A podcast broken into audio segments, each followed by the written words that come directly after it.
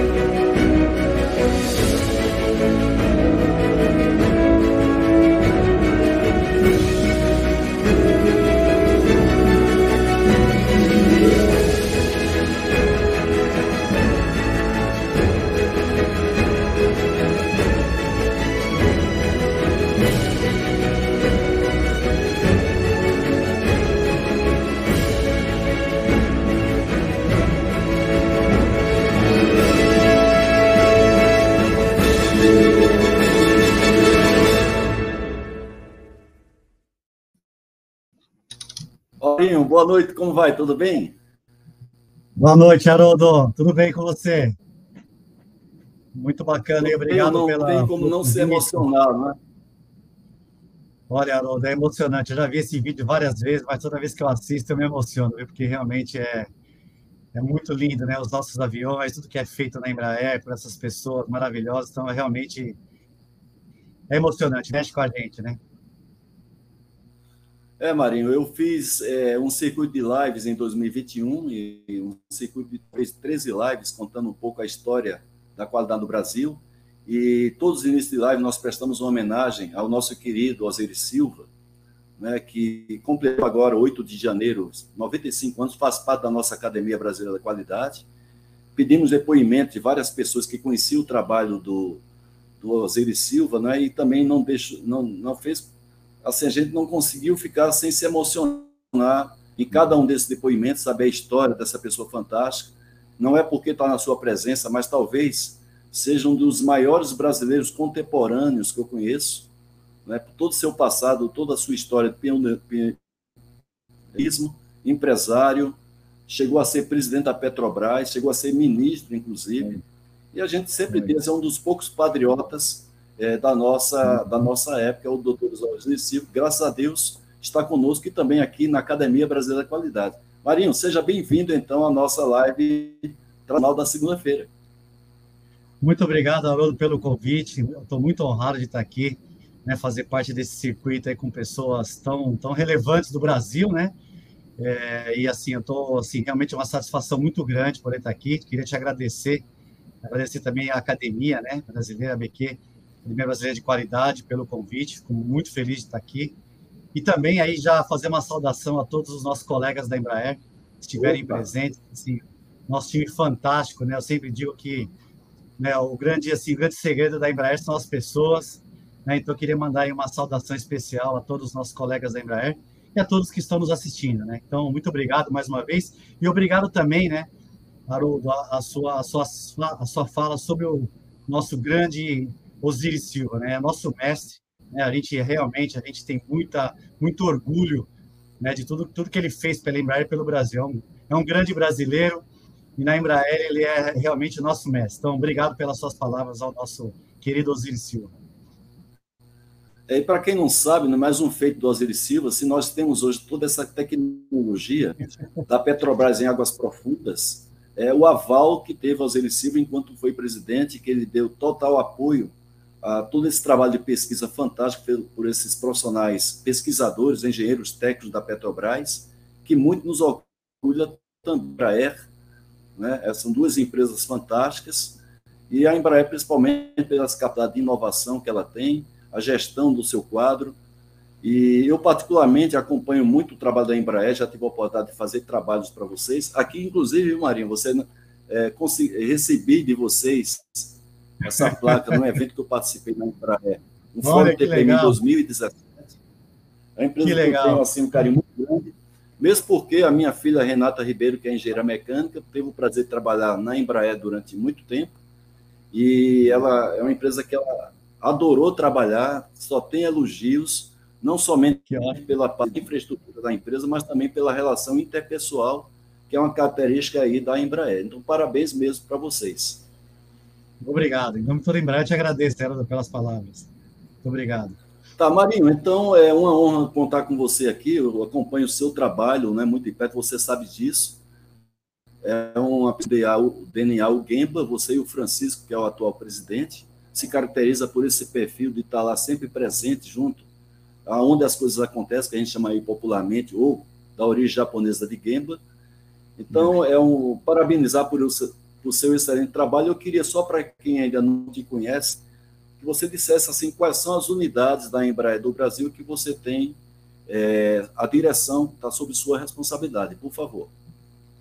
Tá legal. Então, assim, eu sou responsável né, pela área de operações, então que contempla aí todas as uh, tecnologias de é, logística, produção, qualidade, planejamento, né? E aí eu atuo em todas essas áreas, né? em São José dos Campos, todos os sites. Então, em São José, nós temos é, a unidade a matriz, é, temos também Eugênio de Melo e temos uma unidade ELEB que fica também na cidade de São José dos Campos, né? Temos também uma unidade em Campinas, onde a gente fabrica radares, e é uma, uma, uma, uma, unidade onde a gente tem uma concentração de desenvolvimento, toda, todo desenvolvimento e fabricação de componentes eletrônicos, né? então a gente chama de a casa eletrônica da Embraer. É, temos também uma unidade em Gavião Peixoto, né, onde a gente fabrica é, principalmente as nossas aeronaves de defesa e militar, mas também temos é, o, a unidade de, de, executivas também, e fabricamos móveis executivos que a gente é, instala tanto nos aviões aqui em Gavião Peixoto, como a gente manda também para os Estados Unidos. Temos uma unidade Botucatu, onde são feitas é, primariamente todas as, as fuselagens, toda a parte de estruturas da empresa, muito concentrada em Botucatu. Em Taubaté também nós temos uma unidade que é basicamente o nosso centro de distribuição e corte de matéria-prima. Temos duas unidades é, de produção em nos Estados Unidos, uma em Melbourne, que é onde a gente tem a produção dos nossos, das nossas aeronaves executivas e também fabricamos assentos executivos. Uma unidade em Jacksonville. Essa unidade de Jacksonville ela é, ela é dedicada exclusivamente à, à, produção de aeronaves militares para, para o governo americano e seus países aliados.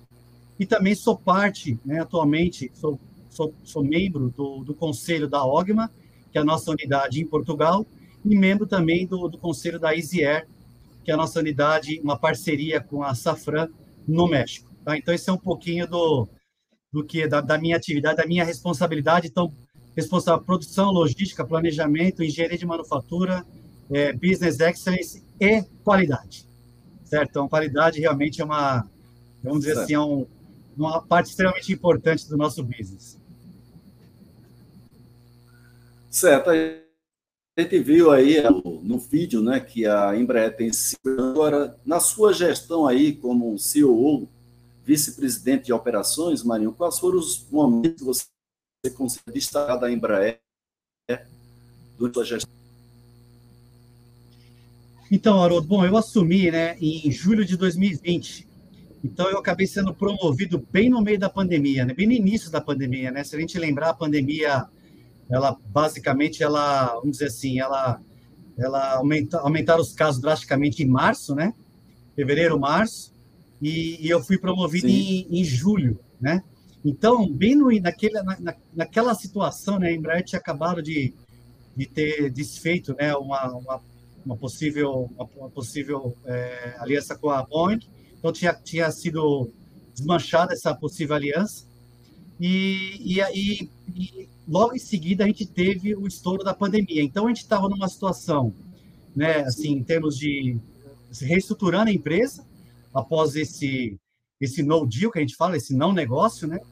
E também lidando, né, com a saúde das pessoas, né, numa condição de ter que produzir, quer dizer, uma redução da, da, das entregas, no que reduziu aquilo que tivesse que ser produzido com a segurança Sim. e a qualidade. Então esse foi um desafio assim importantíssimo para a gente poder assegurar que todo mundo, né, não tínhamos vacina naquela época, né? Então foi um, foi realmente um desafio muito grande, Sim. mas a Embraer, né, eu acho que tem assim a segurança acima de tudo, então a gente conseguiu assim atravessar bem esses momentos e, e superar aí essa primeira primeira dificuldade que foi o ano de 2020. Certo. Você falou também que você está à frente dessa área da qualidade. Eu queria até pegar aqui um, uma canjinha com você aí, porque eu trabalho nessa área da qualidade já há um certo tempo, 5 STP disso, e particularmente para esses, essas duas metodologias japonesas, né, eu queria que você fizesse o link da importância delas. Eu sei que vocês trabalham na Embraer com essas duas ferramentas, TPM e, e, e associados a outras ferramentas e que suportam o Lean mas eu queria que você, assim, desse a sua conclusão como um, um vice-presidente de, vice de operações, né? É, a relação forte que tem 5STPM com o sistema de excelência operacional. Não, muito boa, muito boa pergunta, Haroldo. Bom, eu penso assim, né? Eu sempre penso e, e é isso que eu falo, né? Quando eu estou na, nas minhas visitas, conversando com, com os nossos times, né? Eu gosto muito de conversar, como você falou, né? Eu gosto muito de ir na, onde as pessoas produzem, né, onde as pessoas estão fazendo as atividades dela, para conversar, para bater papo, para ouvir e poder aí dividir um pouco do que eu penso. Então, assim, inicialmente, né, eu digo o seguinte, é, a Embraer, ela, ela, ela adotou né, o Lean como uma estratégia né, para poder se, continuar evoluindo, seguir as suas operações, buscando aí a excelência operacional. Então, e acima disso, a gente coloca o seguinte, que na Embraer, nada é mais importante do que a segurança e a qualidade tudo começa com a segurança e a qualidade. segurança dos nossos operadores, do, dos colegas e também do produto, né? Porque depois o cliente vai operar e ele precisa ter algo que ele confia. Então, é importantíssimo isso para nós. Então, quando eu estou falando desses Sim. tópicos, né, segurança e qualidade, eu falo o seguinte: olha, não existe segurança e qualidade sem 5S. Não dá para discutir segurança, qualidade e Lean se a gente não começar a falar de 5S. Então, quando eu vou nas áreas, né, eu sempre começo, né, falar, poxa, aqui nós precisamos melhorar o 5S. Por quê? Porque o 5S, né, como o próprio nome já diz, ele, ele organiza a área, ele, ele coloca cada coisa no seu lugar, e ele vai, aos poucos, disseminando uma cultura entre todos de organizar os pensamentos também. E facilita para qualquer um chegar Opa. numa área e ver isso está certo ou isso não está certo. Então, você estabelece um padrão, né, um padrão de organização. E através desse padrão, você, qualquer pessoa que chega na área sabe se tem alguma coisa errada ou está tudo certo. Isso facilita a gestão. Então, a partir desse Opa. momento, que você tem um padrão, que é o 5S, e você chega nas áreas e você consegue ter esse padrão adotado, aí dá para você falar de segurança e qualidade. Então, a gente tem realmente um rigor Bacana. muito elevado no 5S, porque a gente entende que ele é a base da segurança da qualidade do Lean. E aí, falando de TPM, o TPM, né, ele é essa ferramenta poderosíssima, né, que ele é extremamente alicerçado no começo dos 5S e dos padrões, né? Então, você, que você vai, você vai evoluir nas etapas né, do TPM, você só consegue evoluir as etapas da etapa é, inicial para etapa 1, da, da, da 1 para 2, se você cumpre os padrões. E aí nós estamos falando Sim. de disciplina, né? Então, Sim. tudo isso, segurança, qualidade, o Lean, ele está alicerçado naquilo que a gente chama de padrão, disciplina do padrão. Que no fundo, né, estamos falando de qualidade. Então, qualidade para mim é muito isso, né? Então, é S5S na essência. Não dá para falar Sim. de qualidade, não dá para falar de segurança se a gente não falar de 5S.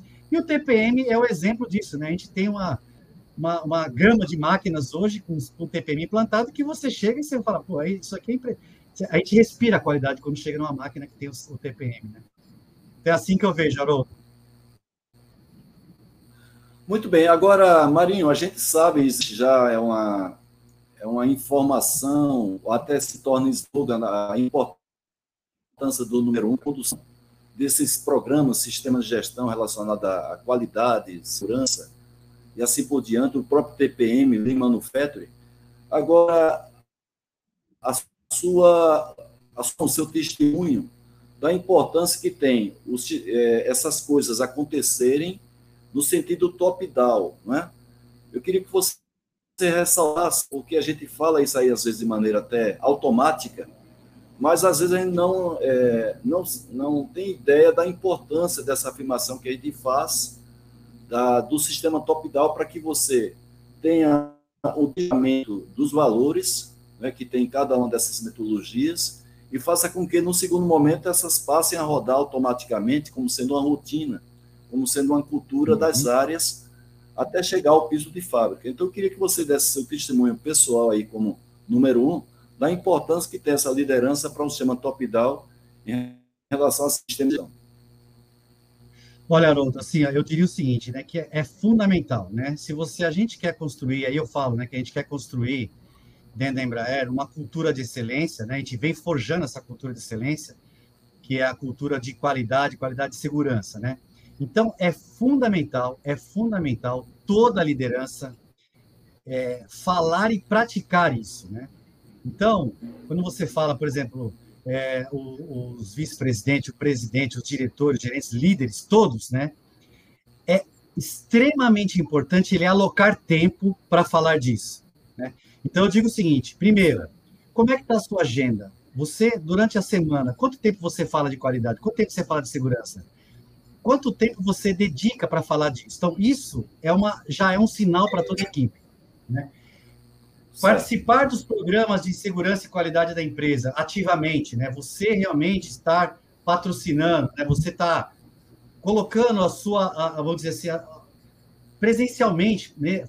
Posicionando o que você pensa de qualidade, como é que você entende a qualidade.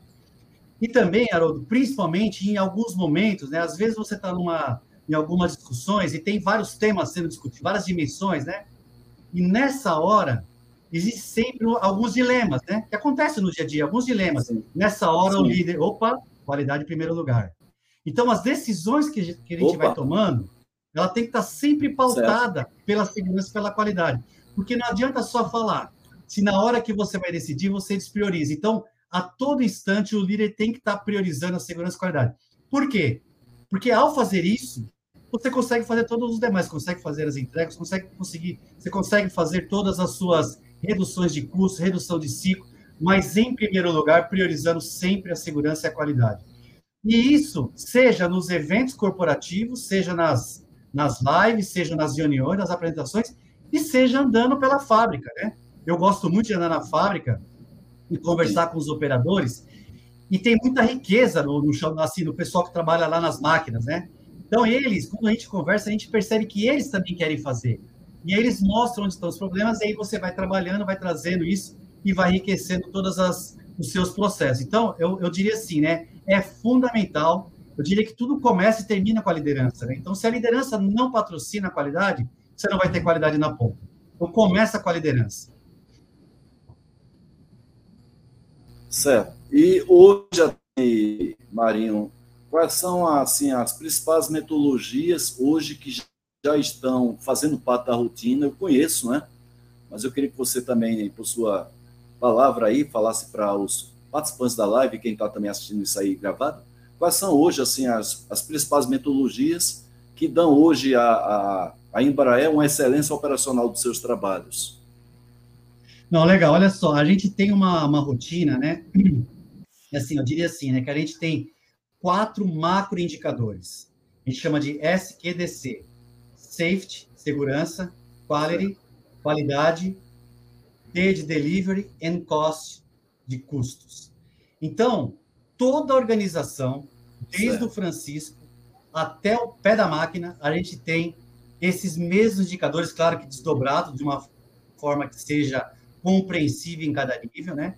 Então, por exemplo, certo. todo dia, em cada turno, a equipe tem uma reunião desses indicadores da área deles. Todo dia. Certo. Duas vezes por dia, em cada, em cada área, você tem essas reuniões.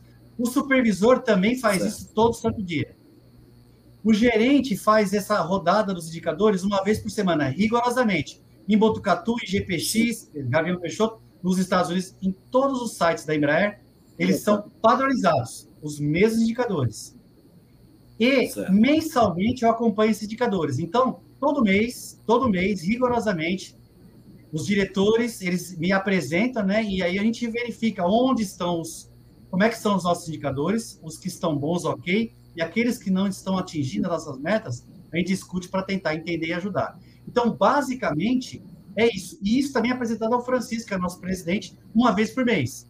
Então, ele acompanha com a gente todos, todos esses indicadores. Então, existe uma hierarquia para isso, né? Por isso que é SQDC. Né? Então, primeiro é o S de safety, segurança, depois qualidade, depois delivery and cost. Isso funciona certo. desde o Francisco até os funcionários que estão montando os aviões. Então, básica, é lógico que a gente tem uma série de outras rotinas, mas estruturalmente é assim que a gente gerencia todas as nossas fábricas. Muito bem. Aí, Marinho, quais são os desafios? A gente está vendo aí muita instabilidade geopolítica né, no mundo, aqui também no Brasil não deixa de ser diferente. E a gente tem uma empresa hoje, Embraer, que ela está dentro de todos os países do mundo, né? ela tem essa influência e também é influenciada pelas, por essas questões geopolíticas e também econômicas. Então, hoje, quais são assim os desafios e as perspectivas que a Embraer tem, pelo menos para os cinco próximos anos, um pouco mais do que isso, porque a gente trabalha com aeronaves. aeronave não é um produto de prateleira, não. é um produto aí que ele é ele é projetado de acordo com a necessidade do cliente, de acordo com a demanda do mercado. Existe um, um, um delay né, entre o momento que o mercado precisa até o, o avião ser efetivamente entregue ao cliente. Quais são as perspectivas que você vê hoje nesse mercado de aviação?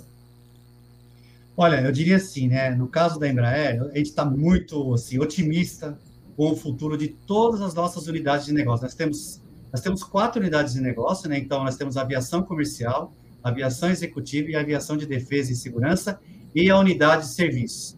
Então, em todas essas quatro, unidades de negócio, nós estamos muito otimistas com os próximos anos de crescimento sustentável, né? Então, um crescimento robusto, né? E de uma forma bastante, vamos dizer assim, lucrativa e rentável, e trazendo também sempre uma cultura muito positiva para os nossos colaboradores, né? Então, estamos muito otimistas. Então, os nossos produtos estão fazendo um sucesso tremendo no mercado, né? Então, nós temos aí, né, em todas as unidades, assim, um interesse muito grande dos clientes. Então, muito feliz, muito grato aos nossos clientes, né, por isso. Então, a gente está vendo um movimento muito importante nessa direção. E com relação aos cenários, né, que a gente observa, nos, as questões geopolíticas, assim, dentro da Embraer, a gente se adapta, né? Então, a gente entende qual é o cenário, a gente não fica discutindo muito, né, é, onde estão os problemas, o que pode acontecer. Então, a gente vai se adaptando e buscando as oportunidades, independente do cenário geopolítico que tem à frente. Então, por exemplo, a gente tem aí, né, recentemente tivemos a guerra na Ucrânia que nos afeta, que nos afeta em termos de dúvidas com relação à cadeia de suprimentos. Qual é o nosso papel? O que nós fizemos desde o início disso? Buscamos os, os nossos fornecedores, trabalhamos com eles, sempre buscando alternativa para minimizar qualquer tipo de impacto. Então, nossa postura sempre é, dada qualquer, qualquer situação que está acontecendo, o que nós, dentro da Embraer, podemos fazer para nos adaptar e continuar crescendo. Então, assim, a gente acompanha, obviamente, todo o cenário, né? Tanto interno quanto externo, mas a gente não discute né, é, nessa maneira. A gente procura se adaptar e tomar as medidas para poder Bacana. garantir o crescimento sustentável da empresa. Né? Isso que a gente tem feito internamente. Muito bem, Marinho. Começam a chegar perguntas à medida que o nosso convidado vai falando, vai despertando né, e provocando também a nossa audiência. Temos aqui a pergunta do nosso querido Ricardo Morilovski. Sempre eu gosto de dizer, porque eu falo com muito carinho, ele fala lá da nossa terra querida, Santo Amaro da Purificação, a terra da, do Caetano Veloso Opa. e da Maria Bethânia, da Maria Bethânia, né? E dos patrimônios culturais do Brasil. Quais os desafios que foram enfrentados na implantação do sistema de gestão na, na, na Embraer? E principalmente quando você fala que todas as unidades estão aí tendo essa identidade, estão niveladas por cima na implantação dessas ferramentas. Legal, obrigado, Ricardo, pela sua pergunta. Olha, realmente assim, né? É, eu, eu, citei aqui de uma forma bem, bem breve como é feito, mas nós, nós tivemos muitos desafios. Por quê? Porque à medida que você vai implantando um sistema como esse que eu citei, e, e todos os outros, assim também é com TPM, né, Haroldo? Qualquer sistema que você vai implantar, é, inicialmente, né, você tem que ter um, assim, um exercício maior da liderança de mostrar que aquilo é bom e funciona, né?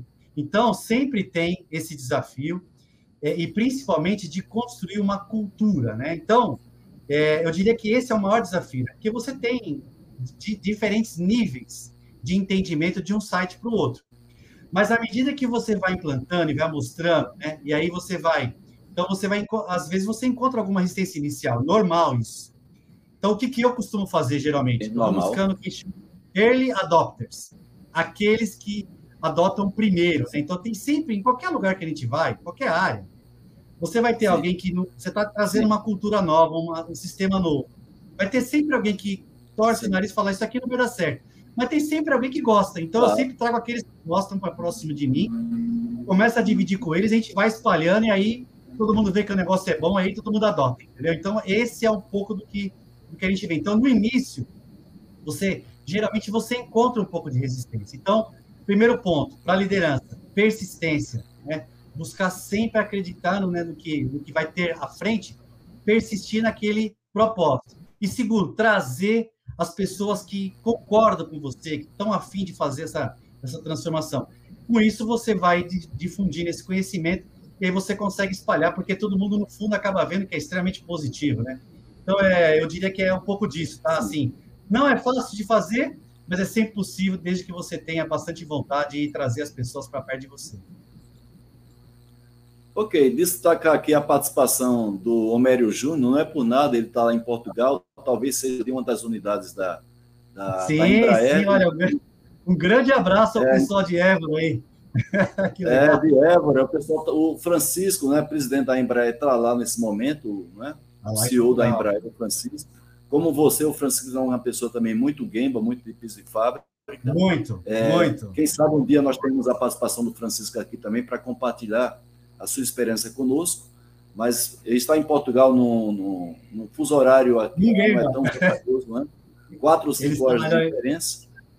É. E a gente agradece ao pessoal lá de Portugal, né? Nossos irmãos de Portugal, por estar aí prestigiando a nossa, a nossa audiência. Também tem gente aqui da África do Sul, tem gente dos Estados Unidos.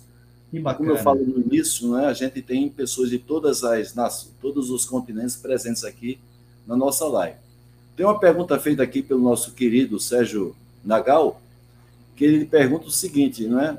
Como é que, como é que a Embraer tem a implementação de confiabilidade na aeronave, como o FEMEA, a ESCM, e também a confiabilidade em projeto, né? Oh, legal. É, é, é, por uma área mais técnica ou vocês que cuidam da parte de gestão também se envolvem com isso, Marinho? Olha, eu diria assim, né? A, a, confiabilidade dos produtos da Embraer, ela já nasce na concepção do produto, né? Então, assim, a gente tem uma área, né, de que é que é de anteprojeto, né? Então, uma área de engenharia não não está sob minha responsabilidade, está com tá com o meu xará, meu amigo Luiz Carlos Afonso, no caso, né? É, então, assim, desde assim, a Embraer, a Embraer ela, ela, tem uma, ela tem as áreas de inteligência de mercado que buscam identificar os, os nichos de mercado onde a gente quer atuar, e a partir desse nicho identificado, ela começa a conceber o avião. Desde esse momento, desde esse momento, a qualidade e a segurança já é fator primordial.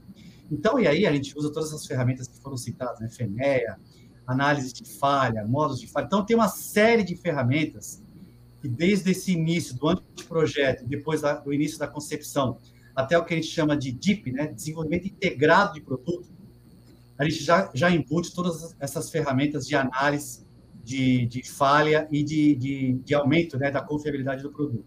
E o DIP, né, só para deixar um pouquinho mais claro, é uma, é uma, é um, é um vamos dizer assim, é um, é são times, né, que tem a engenharia de produto, a engenharia de manufatura, o pessoal de manutenção. Então, desde a concepção do produto, a Embraer já traz o pessoal que, que já conhece da manutenção dos aviões anteriores para trazer a experiência do cliente para poder embutir aí na, na, na, no desenvolvimento dos novos produtos. Então, a gente entende assim que a gente consegue, né, de alguma forma, a cada produto lançado, trazer para o cliente um valor maior para ele, porque a gente já estuda o campo desde a concepção. Então, então, é um pouco disso, e desde esse início a gente já tem todas as ferramentas de análise de falha e todas as medidas para evitar as falhas desde a concepção do produto. Muito bem, o Marromete, editor-chefe da Quality Market Editora, a maior editora de livros sobre negócios, que inclusive está entrando no mercado literário europeu através do país Portugal. Então, parabéns para a Quality Market Editora por esse essa grande conquista. Não é fácil entrar no mercado literário, principalmente na Europa. E a, e a, a Quality Market, depois aí de 30 anos né, de existência aqui, 33 anos, ela foi, ela foi criada ali justamente no bojo do movimento da qualidade no Brasil, agora chega a Portugal. A aviação é hoje uma das áreas estratégicas de prioridade dos países em desenvolvimento e desenvolvidos. Há anos, é uma afirmação dele, a Embraer está tendo perdas enormes dos seus recursos humanos. E como é que se lida para reter talentos hoje na Embraer, Marinho? Não, obrigado, Mohamed. Olha, bom, primeiro, né, assim, com certeza as pessoas são o que a gente tem de mais importante, são os nossos talentos, né? Então, tanto na engenharia quanto todas as áreas administrativas, industriais da empresa, então, realmente, são os nossos talentos, são aquilo que a gente se dedica muito, né? Assim como eu falei que eu tenho na, um espaço na minha agenda para cuidar de qualidade, temos todos espaço para cuidar também de pessoas, né, e discutir esses temas. Bom, eu diria o seguinte, né, que assim, o nosso, nosso índice de turnaround hoje, que é a saída assim, espontânea de pessoas, ele é muito baixo, né, a gente entende que a gente está num patamar assim, bastante elevado na indústria, né, apesar da gente observar, com certeza, em alguns momentos, é, alguma assim, interesse maior de outras empresas aos nossos talentos, mas a gente tem hoje um, um índice baixíssimo de turnaround, e, obviamente, esse é um tema que a gente está sempre discutindo para procurar cada vez mais é, aprimorar, né? E eu diria o seguinte, né? Ano passado nós fizemos uma pesquisa, né, com a Great Place to Work, e a Embraer foi, foi eleita, né? Ficou acima, muito acima aí dos, dos padrões da Great Place to Work, foi considerada, né, aí um, um ótimo lugar para trabalhar, e ficou muito feliz. Fruto desse trabalho que a gente tem, né, de realmente cada vez mais tentar se modernizar e ser um lugar onde as pessoas também queiram trabalhar. Então, a gente procura atrair os melhores talentos e cuidar cada vez mais, oferecendo as melhores oportunidades para que eles possam querer ficar com a gente. Então, esse é o nosso interesse número um. A gente discute isso, assim, sempre com toda a liderança para poder realmente colocar as melhores práticas é, em campo. Então, assim, hoje a gente está, diria que, num patamar muito bacana, né, e muito feliz aí por ter sido eleito aí um great place to work. Opa, parabéns aí, toda a equipe da Embraer por isso. É, o Basílio Dagnino, ele dá uma informação aqui e aí pergunta como é que a Embraer lida com essas situações como essa. Vem uma pergunta um pouco delicada, Marinho, mas vale a pena que a gente está um trabalho muito transparente, né? Um dos problemas uhum. que ele, Dagnino, viu dizer, está falando com a gente lá do Rio de Janeiro, uhum. Dagnino, para quem conhece, foi o primeiro gerente técnico, quase sete anos, da Fundação Nacional da Qualidade, também acadêmico e um dos fundadores uhum. da nossa Academia Brasileira da Qualidade é que ele viu que da Embraer a certificação da qualidade de produtos adquiridos de terceiros, de fornecedores. E a gente sabe que pode ser que tenha alguns certificados de fornecedores que são falsos, não dos, dos fornecedores exatamente da Embraer, mas é um mercado que, claro, como todo mundo, existe os picaretas. Então, como é que a Embraer cuida para que esse certificado dado para fornecedores tenha a segurança de que a, aquele fornecedor, fornecedor realmente preenche os requisitos que são exigidos naqueles checklists de avaliação de fornecedores? Bom, assim, olha, é, eu diria assim, né? A Embraer tem um sistema de gestão de qualidade dos fornecedores que, assim, é, ele é extremamente rigoroso, né? Assim, são antes da gente aprovar um fornecedor para ele, ele poder fornecer para a Embraer, existe aí uma, uma rotina que a gente chama né, de chamar de due diligence, né, que os nossos técnicos, engenheiros vão até a empresa. Então, tem todo um questionário, tem um processo extremamente rigoroso para que esses fornecedores possam ser habilitados a fornecer para a nossa empresa. Então, tem uma série de requisitos, né? Então, tem, tem que ser a S9100, tem uma série de certificações que a Embraer exige, e ao não ter um deles, ele, esse fornecedor não é qualificado. Então, e, e aí, então, esse é o primeiro passo. O primeiro passo é, para que o fornecedor esteja, faça parte da base de fornecedores da Embraer, ele passa por um rigoroso é, é, screening para poder realmente certificar, ok, esse fornecedor pode fornecer para a Embraer. Então, esse é o primeiro passo. Depois que ele é aprovado, e aí ele tem que cumprir uma série de, de padrões para que ele possa se manter e Sim. garantir o seu abastecimento. Então, e, e, e, obviamente, a gente tem também rotinas de auditorias, né? Que de tempos em tempos a gente volta nesses fornecedores. Então, assim, ó, eu não tenho essa, eu não tenho, não chegou até o meu, meu conhecimento dessa informação, mas se tiver qualquer tipo de, de indício, a gente investiga e no primeiro momento de constatação, tá. se tiver alguma coisa, é banido definitivamente. Não existe. A Embraer, ela tem, assim, eu diria assim, né, a Embraer é uma empresa quality driven, né, desde o começo. Então, não existe a menor possibilidade de ter alguma, é, vamos dizer assim, algum fornecedor que não seja compliant, que não, que não cumpra com as mais rigorosas é, requisitos de qualidade, que ele faça parte do nosso grupo. Então, eu diria Sim, que assim, essa, essa possibilidade eu diria que é, é zero. Muito bem. É, o Alexander Mello ele faz uma pergunta que a gente pode, evidentemente, resumir na história da própria Embraer, não é? o que ela, que ela tem feito ao longo de todos esses 50 anos para ela conseguir se tornar e se manter competitiva nesse mercado, que é um mercado muito competitivo e muito, evidentemente, exigente, principalmente com, questão, eh, com relação à confiabilidade. Os, pro, os clientes da Embraer, quer seja grandes empresas, quer sejam pequenas empresas, são muito exigentes, tem uma série de leis e normas a cumprir. Uhum. Como é que ela consegue se manter no mercado é, é, ela está sempre de olho no futuro, é uma empresa sempre inovadora, então, quais são as principais estratégias da empresa, Marinho? Olha, eu diria assim, né? Se a gente pegar toda a história da Embraer, eu diria assim: número um, né? Primeiro, foco no cliente.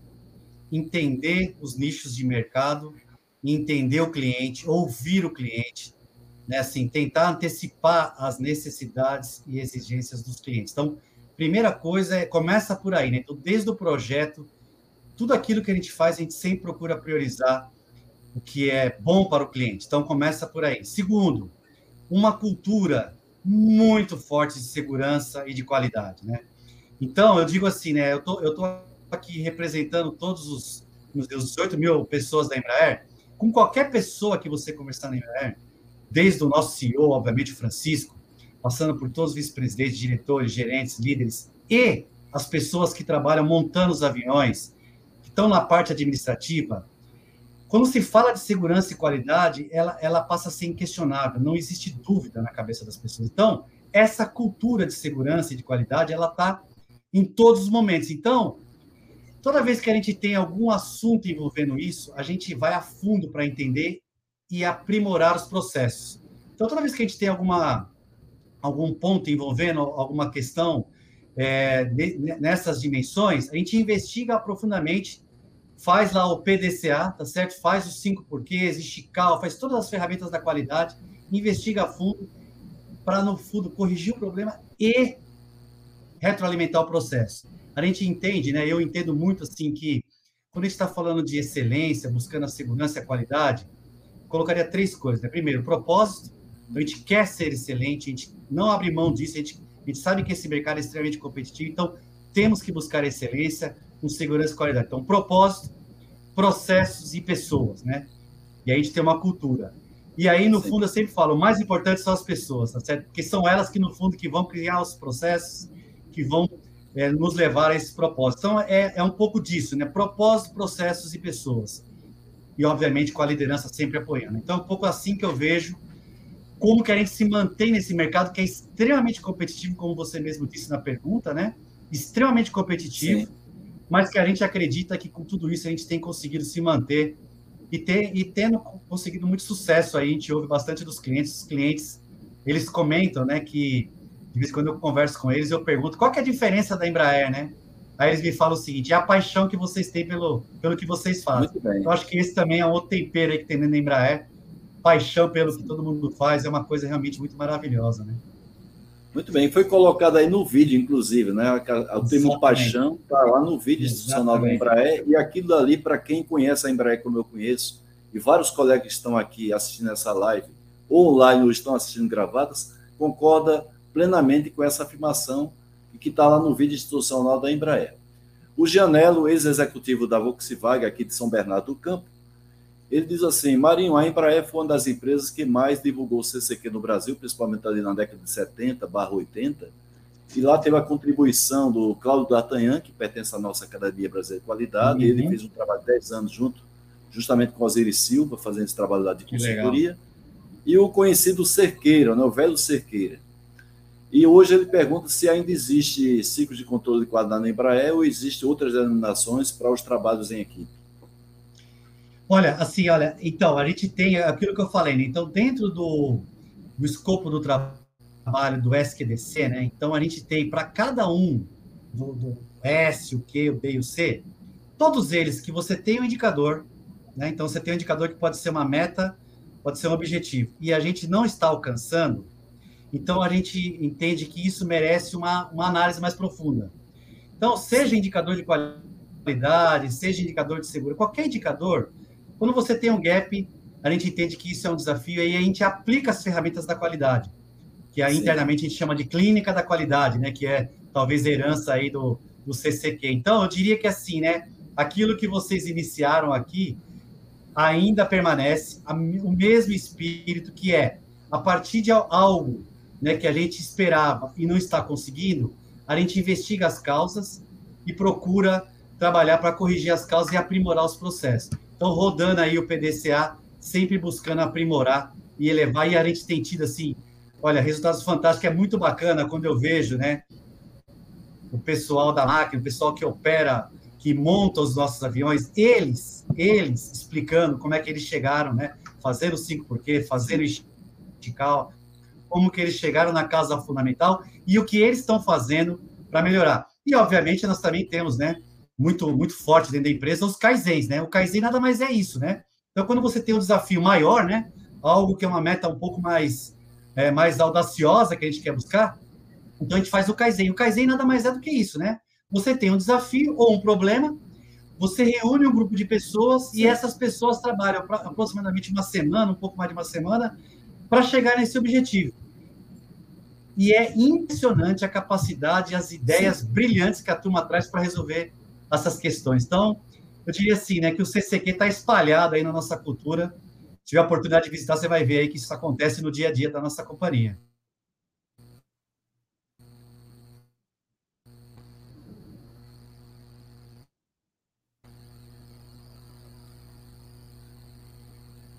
Deu um problema de conexão. Escuta bem, Marinho. Ouvindo bem. Tá tudo Deu certo. uma picotada aqui, mas não tem problema. É, muito bem. O, o Gabriel Melo, ele faz uma pergunta aqui muito conceitual, né? Como é que a Embraer define qualidade? Né? Não precisa você ser exatamente é, se, se apegar à semântica da palavra, mas tá o que seria a qualidade? Ela está ela tá limitada ao estrito senso da palavra, ou seja, a parte intrínseca da qualidade, ou ela vai além disso, uma qualidade de vista de maneira mais ampla, que a gente chama aí de lato senso, ou seja, a gestão pela qualidade e colocar a qualidade como um valor. Como é que a Embraer trata isso? Olha, assim, acho que a gente adota um pouco de tudo isso que você falou, né, Araldo? Nós temos, obviamente, o nosso sistema de gestão da qualidade, que é o que rege tudo que a gente faz na companhia. Né? Então, então, assim, temos o um manual é, da qualidade, né? Então, tudo que é feito dentro da empresa, desde a concepção até a, até, vamos dizer, a qualificação dos nossos operadores. Então, qual é o nível de treinamento que um operador que que monta uma fuselagem precisa ter. Então, tudo isso ele é regido pelo sistema da qualidade da Embraer. Né? Então, então, é assim, é. Ele, ele pega todas as áreas da empresa. Mas eu, eu definiria assim um pouco, né? Pelo outro lado, assim, olhando pelo lado do cliente, né? O que o cliente espera de uma aeronave, né? Então, primeiro, uma aeronave extremamente segura. Né? Então, assim, Sim. é por isso que assim, a gente realmente, segurança é um tema assim, é, é assim, é indiscutível. Né? Segurança, o avião pode estar pronto, se alguém levanta alguma dúvida sobre o avião, o avião não é entregue para o cliente, porque a segurança está acima de tudo. Então, o cliente, a gente espera, né? A gente quer que o cliente sinta que ele está no produto extremamente seguro. E aí a qualidade é, é um pouco disso, né? Assim, é um pouco da assim, ele ele comprou um avião, comprou uma aeronave, que é, vocês imaginam quanto quão complexa é uma aeronave, e ele espera, né, independente Sim. da complexidade, que atenda aquilo que ele comprou, minimamente. Então, assim, primeira coisa, tem que atender aquilo que ele comprou. Tem que ter uma Sim. alta confiabilidade. Ele quer que o avião realmente é, execute né, aquilo que ele comprou, ele pagou por isso. Então, começa por aí. A qualidade é exatamente isso. E aí, depois, você vai procurando encantar esse cliente, porque à medida que você Opa. vai atendendo as expectativas do cliente, né? Então, se atendeu tudo isso, que não é fácil atender, muitos é, OEMs, muitos fabricantes não conseguem atender, a Embraer, felizmente, tem conseguido atender. À medida que você consegue atender, a expectativa dele aumenta. Então, não Sim. adianta a gente ficar parado. Então, nós temos que continuamente buscar melhorar os nossos processos para atender a nova expectativa dele. Então, eu diria que assim, a qualidade, sob o ponto de vista do cliente, é um target que ele vai aumentando. E é por isso que nós Opa. temos a cada dia, em todas as áreas, continuar melhorando, porque daí a somatória disso vai ser um encantamento lá na ponta para o cliente. Então, eu diria que um pouco é isso, né? E é assim que a gente Sim. tem conseguido encantar os nossos clientes, e é por isso que nós temos aí, o, vamos dizer assim, os nossos produtos praticamente todos vendidos aí. Nós estamos aí com a carteira já realmente bem, bem cheia de pedidos dos clientes. Estou muito feliz por isso. É, inclusive, tem uma pergunta aqui de curiosidade, não é claro que a gente não vai entregar o ouro aí ao concorrente, mas o, o Sérgio Borges pergunta justamente isso: tem previsão de sair novos projetos? Olha, assim, então, a Embraer, ela, obviamente, a gente, a gente tem trabalhado em novos projetos, alguns já divulgados, né? No caso, o Ivitol, né? O, o, nosso produto que a gente até, inclusive, fez uma, uma empresa, criou uma empresa nova, né? Listada na Bolsa de Nova York, e ele vai ser um veículo né, de decolagem e pouso vertical totalmente elétrico, 100% elétrico, carbon free, certo? Então, assim, totalmente alinhado com as mais, mais rigorosas exigências de ESG. Então, assim, um produto extremamente inovador. Estamos discutindo internamente, é muito bacana, né? O pessoal fica fascinado, toda a engenharia, Sim. todos nós estamos muito fascinados. E Opa. temos aí, obviamente, muitos produtos para o futuro, então é é o que o Haroldo falou. Então, tem uma constante busca pela inovação da Embraer. A Embraer é uma, diria que assim, além de direcionado para a qualidade, né, nós também temos, né, assim, as dimensões de inovação e eficiência empresarial como dois focos muito importantes. Só para vocês terem uma ideia, né? Nos últimos, os, os mais de 50% do nosso faturamento vem de, de produtos lançados nos últimos cinco anos. Então, a Embraer está continuamente buscando inovar buscando interpretar o que o cliente precisa para poder estar tá sempre atualizado e encantando os nossos clientes. Muito bem, o Douglas Pereira. Marinho, a Embraer é uma empresa muito envolvida com os temas ambientais. Poderia comentar sobre os programas para redução de emissão, que é hoje uma, uma coisa muito preocupante, inclusive nesse mercado de aviação? Ele parabeniza aqui pelo excelente trabalho de toda a equipe da Embraer.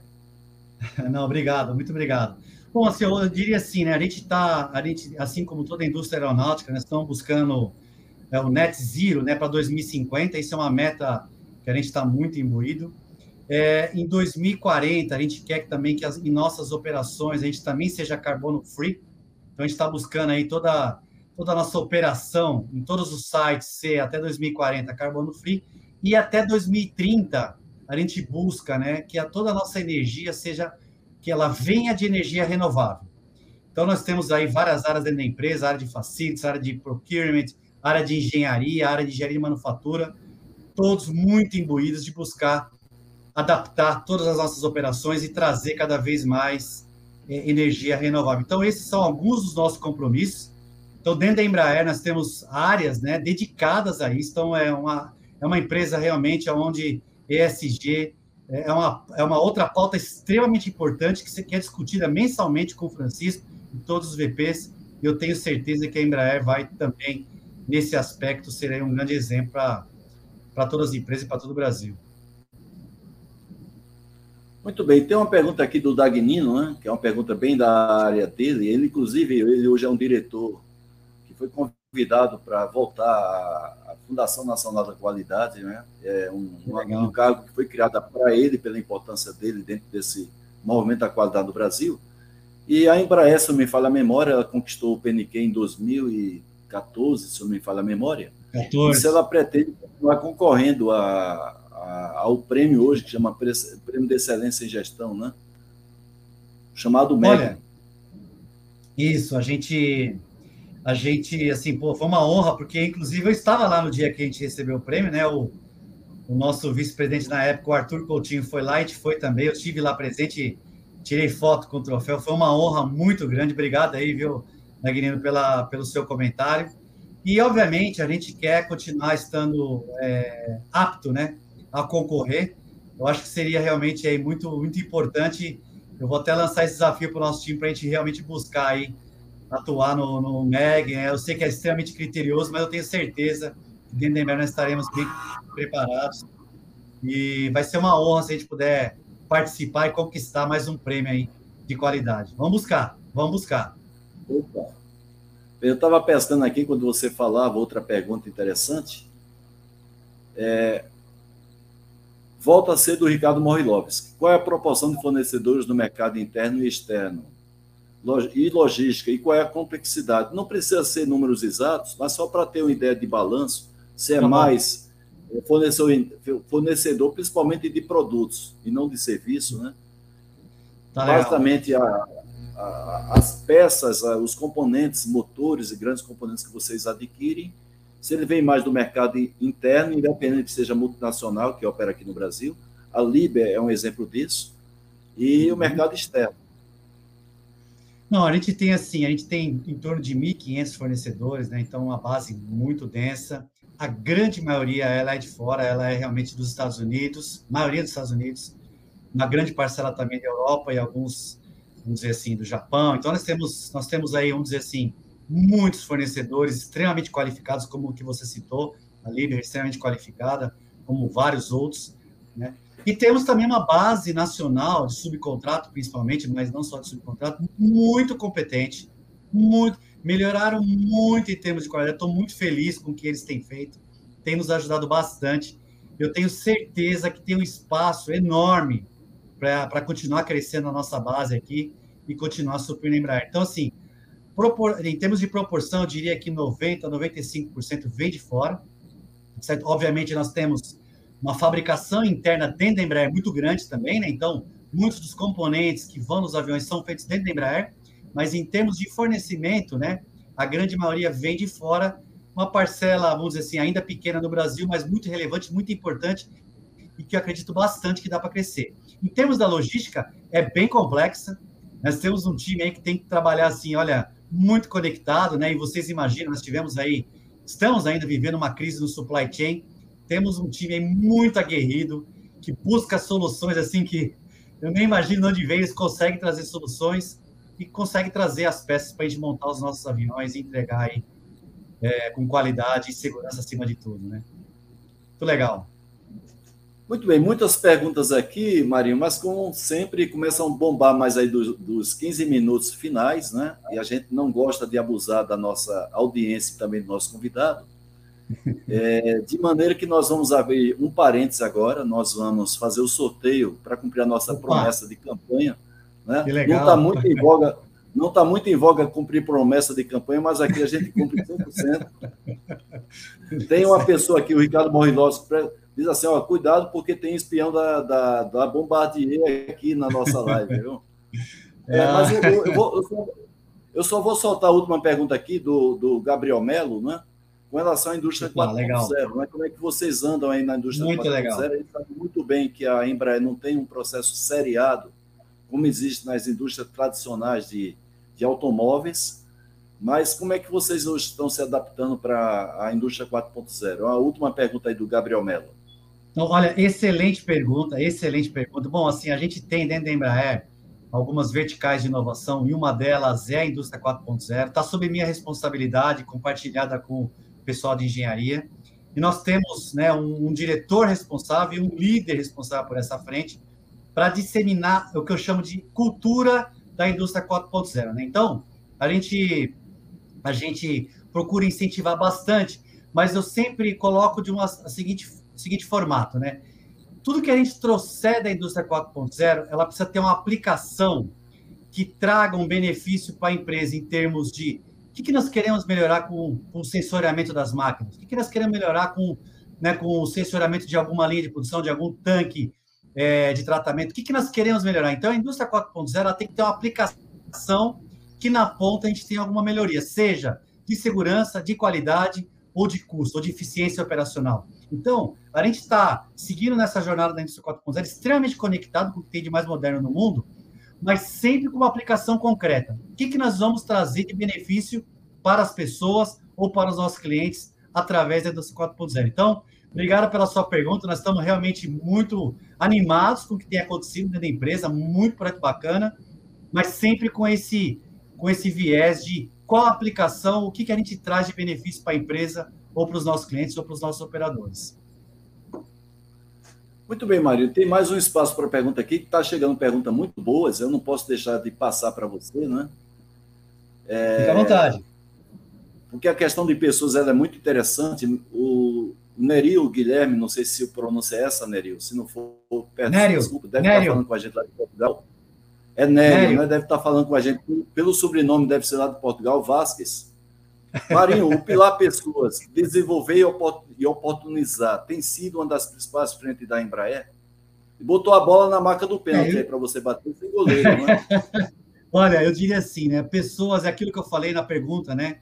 É, sobre as pessoas. Pessoas é assim, eu diria que é o grande segredo da Embraer, tá certo? Assim, onde eu ando, em qualquer, em qualquer área, né? É, é, a gente vê o brilho nos olhos das pessoas e é isso que faz a diferença na Embraer. Então, a gente procura, né, eu né, e todos os VPs e o Francisco, toda a diretoria da empresa, a gente tem uma atenção muito especial, a gente procura sempre entender quais são as grandes necessidades, o que, que as pessoas querem para a gente tentar buscar e melhorar cada vez mais a vida, gerar oportunidades, gerar, é, é, vamos dizer assim, é, espaço para que elas possam crescer e se realizar e, obviamente, se encantar dentro da empresa. Então, eu diria assim, é o centro do, das nossas atenções em todo momento, e são delas que vêm as melhores soluções, né, as melhores alternativas para que a gente possa continuar encantando nossos clientes. Então, assim, pessoas é o que a gente tem de mais importante na empresa. Então, obrigado pela pergunta e aproveito para mandar um abraço para todas as pessoas da nossa empresa. Né? Muito bem, vamos fazer então, abrir o, o parênteses para fazer o sorteio. Vamos sortear inicialmente o curso à distância o curso à distância de 5S ou TPM, então vamos fazer o primeiro sorteio Opa. da noite. Boa para todos. Quem. Oi, está compartilhando, né? Tá. Então, dentro dos 30 cursos, o João Jader, conhecido como Joca. Então, parabéns, Joca, por o sorteio aí do curso 5S do TPM, dentro dos 30 cursos que nós oferecemos, com direito a certificado. Vamos sortear agora o livro A Bíblia do TPM, um livro de 600 páginas, que é o livro mais completo que nós temos na língua portuguesa. A Cássio Honório, então você vai mandar o endereço para pdca@terra.com.br, Cássio. pdca@terra.com.br. Agora o livro A Certificação 5S, 400 páginas, vai para Janaína Nascimento. Janaína, então, Janaína espero nossa, seu... supervisora da Embraer. Supervisora da Embraer, Haroldo. Muito que legal, Janaína. Parabéns, vou mandar com dedicatória. Agora o livro. Sérgio Nagal, oh, anos 90, a década da qualidade no Brasil. Nosso querido Sérgio Nagal, uma pessoa que tem uma profunda admiração como pessoa e como profissional. Um dos maiores profissionais do Brasil sobre mantra de confiabilidade e outros temas mais. Agora vai para Maria Carolina Ramos, o segundo exemplar do livro. Carolina, parabéns. Não esqueça de mandar o endereço para pdca.terra.com.br. E o último livro do dia, anos 90, década da no Brasil, vai para o Cardoso. Então, parabéns, Cardoso. Uma honra ter você aqui na nossa live de hoje. Vamos, para, vamos para o compartilhamento, voltar para o Marinho. Marinho, estamos agora no final, 21 horas e 12 minutos. Eu gosto de ser pontual para honrar o compromisso com a nossa audiência, também com o nosso convidado, não é abusar da sua boa vontade aí. Você está em Campinas, no hotel aí, talvez louco para fazer o seu lanche, né? Então, eu queria mais uma vez, Marinho, em público aqui, parabenizar pelo seu excelente trabalho aí na Embraer, trabalho muito competente junto ao pessoal. O pessoal gosta muito de você, você é muito admirado isso eu posso dizer porque as pessoas falam para mim a respeito do seu, da sua postura, do seu DNA. Você e o Francisco são pessoas de Guemba, são pessoas presentes. Então, parabenizar pelo seu excelente trabalho. Agradecer muito você ter dado o sim de compartilhar essa experiência, esse conhecimento seu e da Embraer com a nossa, com a nossa querida audiência. E deixar para você fazer as suas considerações finais, inclusive dar uma palhinha aí para os nossos colegas da Embraer, que estão distribuídos aí nos Estados Unidos, no Brasil e Portugal. Olha, Haroldo, muito obrigado. Foi assim, foi uma honra poder participar. Né? Eu assisti também a do Dr. Jorge Gerdau, foi ótima. Né? Assim, uma experiência incrível estar aqui dividindo um pouquinho, né, do que eu acredito, né? E assim, para mim aquilo que eu falo sobre a qualidade é exatamente o que eu acredito e o que eu o que eu vivo, né? Então eu sempre a gente está sempre buscando elevar cada vez mais o patamar da nossa empresa em termos de segurança e qualidade, porque é aquilo que eu acredito, aquilo que toda a nossa liderança acredita, né? Então, uma honra poder dividir, agradecer todos que participaram aqui e, e os comentários, as perguntas que foram feitas, muito obrigado. E uma saudação especial aí a todo o nosso time da Embraer, né? Uma, uma alegria enorme ter aí nossos colegas participando aqui com a gente. Estamos muito felizes pelos resultados apresentados semana passada, sexta-feira, né? Onde a Embraer divulgou um resultado assim bastante importante graças ao trabalho de todo mundo junto, né? Que é o que a gente está buscando cada vez mais. Então, tamo, como eu falei, né, Haroldo? Estamos muito otimistas pelo futuro da empresa. Temos certeza que estamos aí cada dia construindo com muita segurança e com muita qualidade no dia a dia. Eu tenho certeza que com isso os clientes vão continuar encantados e procurando nossos produtos. Então, mais uma vez, Haroldo, muito obrigado. Foi um prazer enorme estar ao seu lado aí. Aprendi bastante com você, continuo aprendendo. Vamos continuar juntos aí, Haroldo. Muito obrigado. Um grande abraço para você e para todos os participantes. Tá bem, Marinho, eu falei sempre que você estava bem acompanhado, como também os demais altos executivos da, desse circuito de lives, também acompanhado com a sua participação aqui. E eu queria, você já sabe aí, anunciar o nosso próximo convidado da segunda-feira, que vocês estão todos convidados para assistir não é, a live e participar, interagir. Nós vamos ter aqui também a presença do nada mais, nada menos do que o atual presidente da Eletrobras, o Wilson Ferreira Júnior, também uma pessoa admirável. Para você ter ideia, Marinho, o Wilson, ele era presidente da Eletrobras enquanto estatal, uhum. ela foi batizada o ano passado, de tão competente que o Wilson Ferreira é, por todo o seu passado, toda a sua história como engenheiro, né? Ele foi convidado recentemente para voltar à Eletrobras, já ela privatizada. Então é uma coisa que realmente é raramente acontece. Então a gente tem que reconhecer essa competência do Wilson Ferreira Júnior presidente da Eletrobras, vai estar conosco aqui na próxima segunda-feira, todos vocês convidados, 20 horas, horário de Brasília.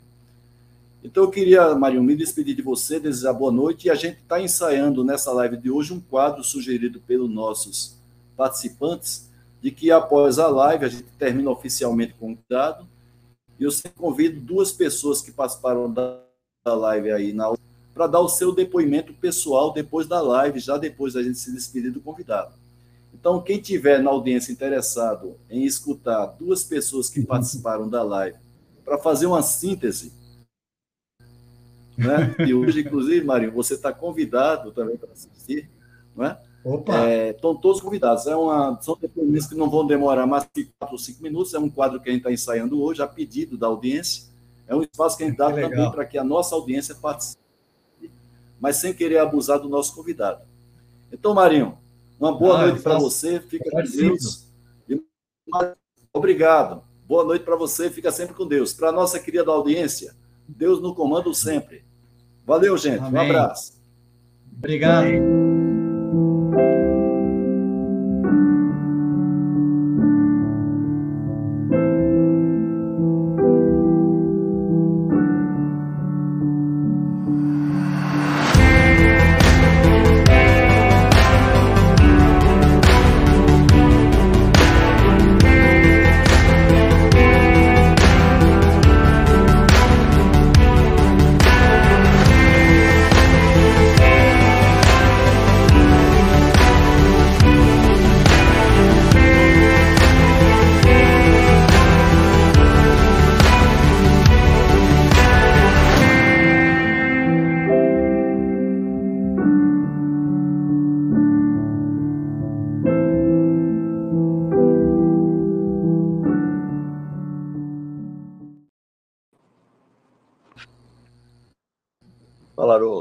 Reinaldo Figueiredo. Boa noite, Reinaldo. Como vai? Tudo bem? Tudo, bem.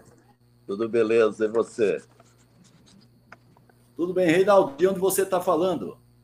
Estou falando aqui da minha casa em, uh, em Maryland, perto de uh, Washington, D.C. Muito bem. Uh, aí talvez uma hora menos que aqui do Brasil. Agora, nove horas e oito minutos. É, aqui é oito horas e oito minutos aqui. É isso mesmo. Reinaldo, eu convidei você aí para fazer um depoimento aí sobre a participação do Marinho aí na nossa live. O que é que você achou aí da, da, da live de hoje, com todos os pontos mais importantes a respeito da credibilidade, sobre a confiabilidade dos aviões, das naves da Embraer. É. Então, Reinaldo está falando nos Estados Unidos, Marinho, você está em Campinas. Fica à vontade, prazer, Reinaldo. Prazer. Prazer, Marinho. Luiz Marinho. Prazer é, é meu. É, meu nome é Reinaldo Figueiredo, eu sou também a, a chair, a presidente do comitê do, da ISO, que é responsável pela, por avaliação da conformidade. Ah, uhum. Para simplificar a sua conversa aqui, vai ser muito difícil, ah, porque você falou muitas coisas importantes que a gente aqui vê muito em algumas empresas que nós visitamos, que é foco no cliente. Nós queremos adivinhar o que o cliente quer do produto ou do serviço que é que é entregue a ele. Você falou muito bem desse ponto. O outro é a cultura da empresa, as pessoas, o valor das pessoas, de, para como a empresa obtém os seus objetivos finais ah, com referência ao produto ou serviço. E buscar a excelência. Ah, você falou muito bem a respeito da caminhada, porque qualidade, excelência, foco em cliente é uma caminhada que você Isso. tem que ter todas aquelas pessoas que trabalham ah, para a Embraer junto com tem que estar envolvido nesse processo. Se não tiver envolvido nesse processo, fica muito muito Exatamente. difícil você falou das novas tecnologias, dos novos processos que a sociedade mundial está exigindo hoje, mais e mais uh, ESG. Como vocês vão colocar isso no, no, no contexto da produção das novas aeronaves eu, eu, eu sou United, eu viajo muito para United aqui nos Estados Unidos, viajo sempre pelos nos aviões da Embraer.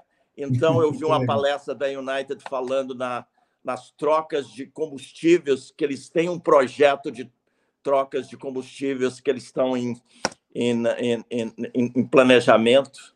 Você falou do TPM, que é, é muito importante, e das ferramentas básicas porque muitas vezes a gente a gente perde o contexto básico. É. Porque se você não fazer o contexto básico, você não chega ao objetivo final. Eu, eu joguei basquete aí no Brasil, se eu não souber os fundamentos, eu não vou ser é. um bom jogador de basquete. Então, uhum. esse ponto que você falou dos fundamentos do, C, do CCQ, 5S, todos esses são bases. E os indicadores, que eu aprendi muita coisa aqui também, seus indicadores, as metas, os objetivos, como você faz o PDCA na, naquele contexto e como você aplica aquelas ferramentas. Eu eu uh, aprendi muito com a sua conversa aqui e só parabenizar a, a Embraer por tudo isso, porque quando eu vou no Brasil dar palestras, palestra, uma das lâminas que eu ponho, porque eu sou muito ligado na certificação, eu coloco lá qual é a certificação mais importante do Brasil.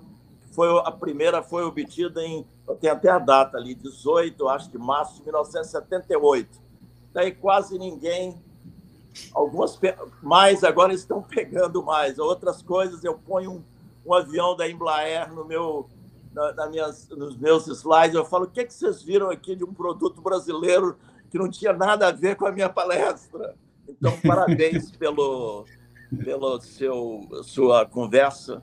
Foi, aprendi muito. Muito obrigado. Olha, que legal, Reinaldo. Agradeço aí a sua fala, né? Assim, fico bem feliz, né? Vejo aí é, o quão conceituado você é.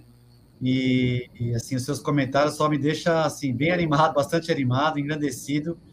E você tocou num ponto, né, que eu tenho insistido bastante dentro da empresa, que é a questão do básico, né?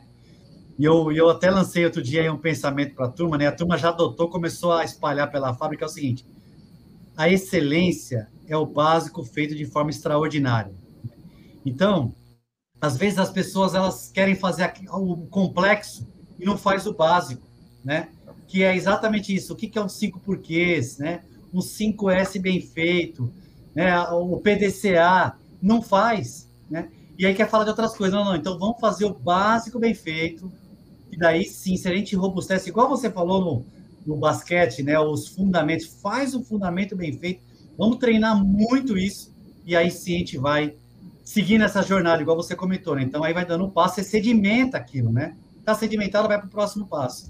Então eu concordo 100% com você que é difícil, mas é possível. E hoje eu fico feliz de ver, assim, que na Embraer a gente tem muita coisa que, que a turma faz por eles mesmo, né? Me impressiona, às vezes, eu chego nas áreas e falo, gente, Caramba, que coisa maravilhosa vocês estão fazendo, né? Então é muito legal, viu? É muito legal. Obrigado legal, pelo legal. seu feedback, Reinaldo. Parabéns. Obrigado, Reinaldo, pela sua participação. E vamos. É, boa noite para você aí, Reinaldo. Vamos chamar agora o segundo convidado aí. Obrigado, Reinaldo. Que é o Carlos Cardoso, ex-executivo da Ródia. Cardoso, boa noite, Cardoso. Como vai? Tudo bem?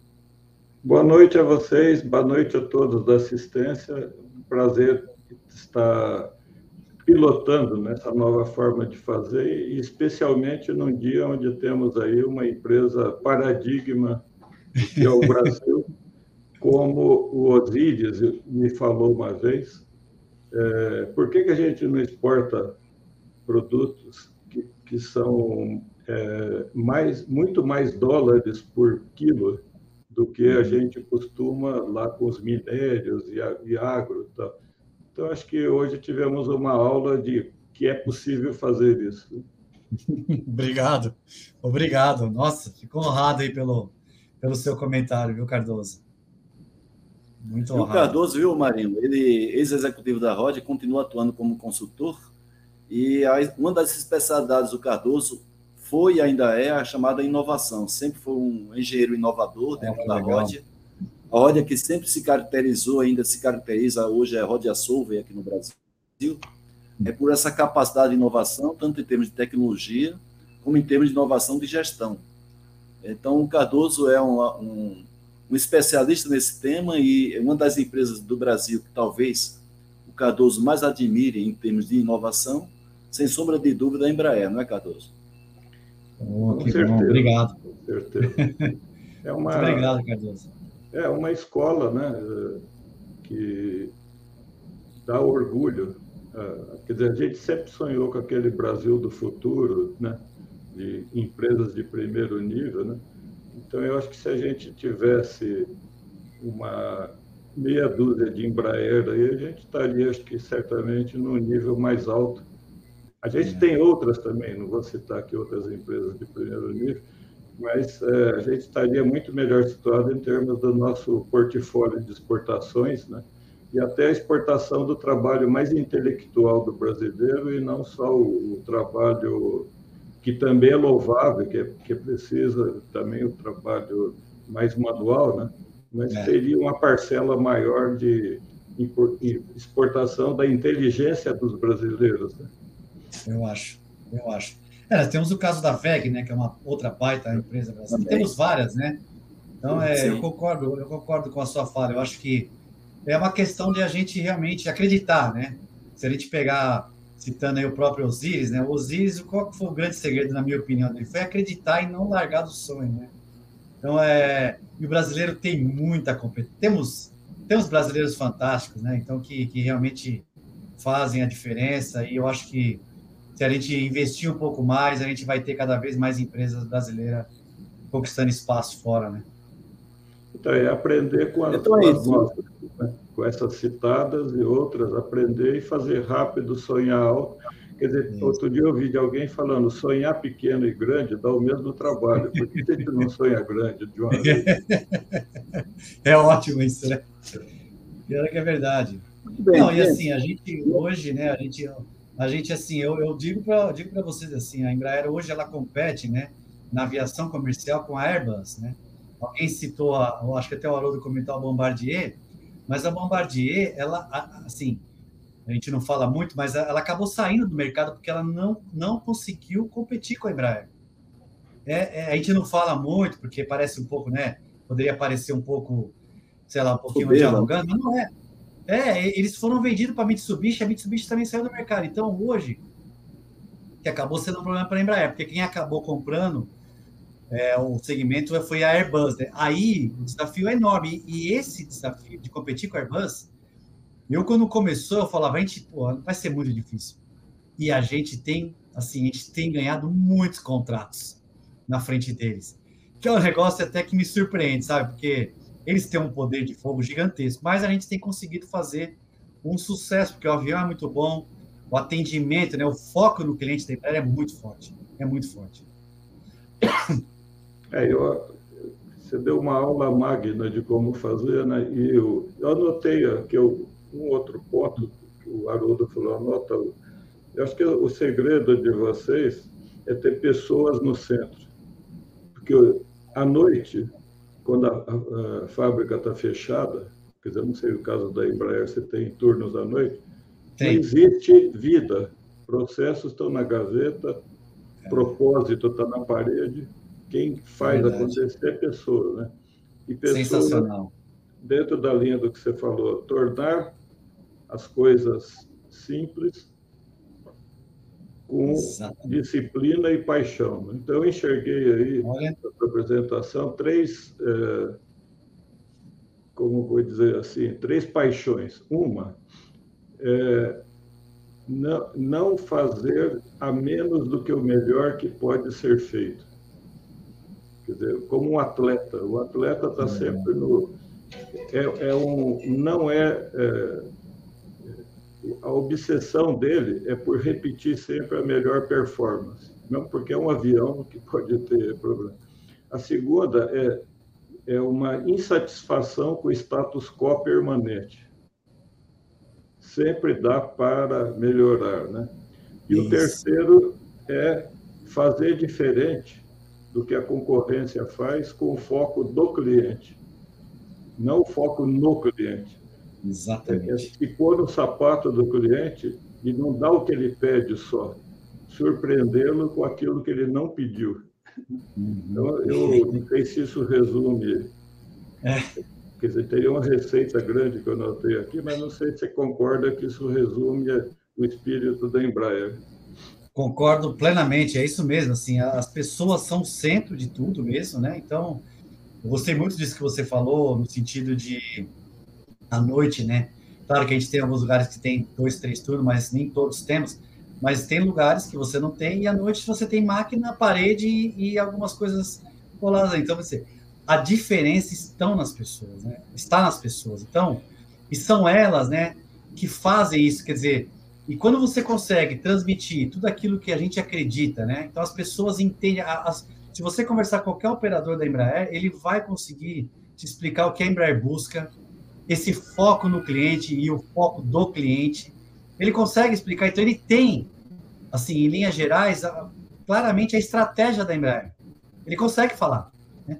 Então, ao ele ter isso claro, e aí é onde eu falo, né, que nas máquinas, na produção, tem muita riqueza, muita inteligência. A hora, a hora que ele está tá claro isso para ele, ele, com a paixão que ele tem, com o brilho nos olhos, ele transforma aquilo de forma que quando eu vou nas áreas, eu falo, gente, mas que coisa maravilhosa, né?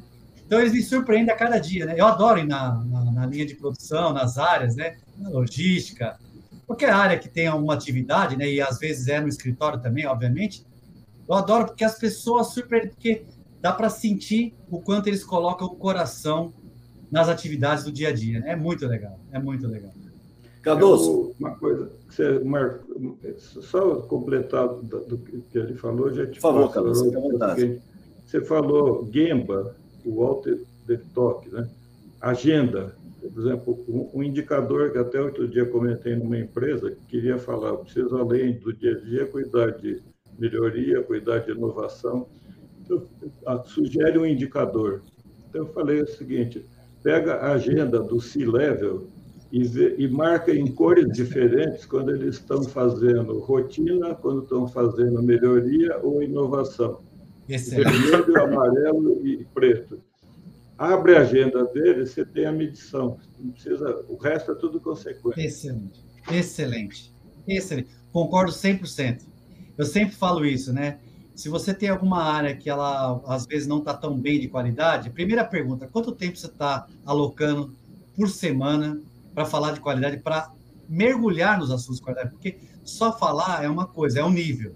Mas na hora que você entra nos assuntos para discutir e tentar questionar para ajudar, aí você está alocando tempo. Quanto tempo está sendo feito? É uma hora por semana? É duas horas? É nada. Se não for nada, não vai ter qualidade. Então, o, o líder ele tem que dar o exemplo pela agenda, pela atividade, pela presença dele na área. Né? Então faz total diferença isso. Né? Porque daí as pessoas vão ver, não, se o nosso líder está colocando, então isso aqui é importante, vamos fazer. Né? Então, concordo 100% com, essa, com esse seu KPI que você comentou aí. Muito bom. Cardoso, beleza então, Cardoso? Não vamos abusar do Marinho, que precisa lanchar. Não, não está ótimo aqui, eu estou adorando aqui a nossa conversa. Ah, é super prazer, honra e, e espero outras oportunidades na frente para a gente ouvi-lo é, mais Opa. uma vez e anotar algumas coisas aqui na, na nossa caderninho de boas práticas. Obrigado, Cardoso. Tá Fico muito honrado pelos seus comentários. Muito obrigado. Agradecer a Cardoso, agradecer pelo Marinho por ter dado essa palhinha para a gente, agradecer a nossa querida audiência. Ainda temos bastante gente aqui na nossa audiência. Que legal. E os elogios que foram feitos para esse quadro, que não é uma ideia minha, foi uma sugestão de um dos nossos colaboradores aí, mais precisamente o Saido Marromete, que a gente agradece sempre pelas contribuições do Marromete, assim como o Cardoso costuma dar também suas sugestões de melhorias, e assim a gente vai implementando e buscando também inovar. Então, uma boa noite para todos vocês aí, mais uma vez Marinho e Cardoso, para toda a nossa audiência, e aguardamos vocês próxima segunda-feira, dia 20, 20 horas, horário de Brasília, YouTube, LinkedIn e também no Facebook. Um abraço, gente. Valeu. Obrigado, Haroldo. Obrigado, Cardoso.